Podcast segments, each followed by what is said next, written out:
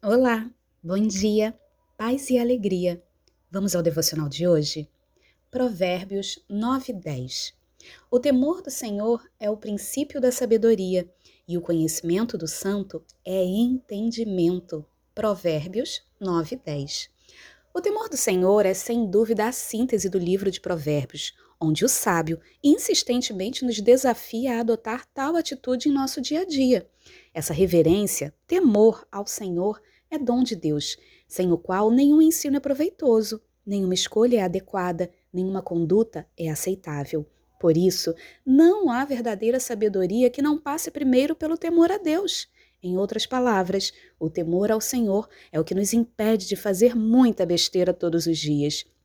É o que nos constrange a substituirmos a nossa própria vontade pela dele e nos protege de desfrutar os nossos desejos carnais para vivermos aquilo que é verdadeiramente bom e agradável diante do Senhor.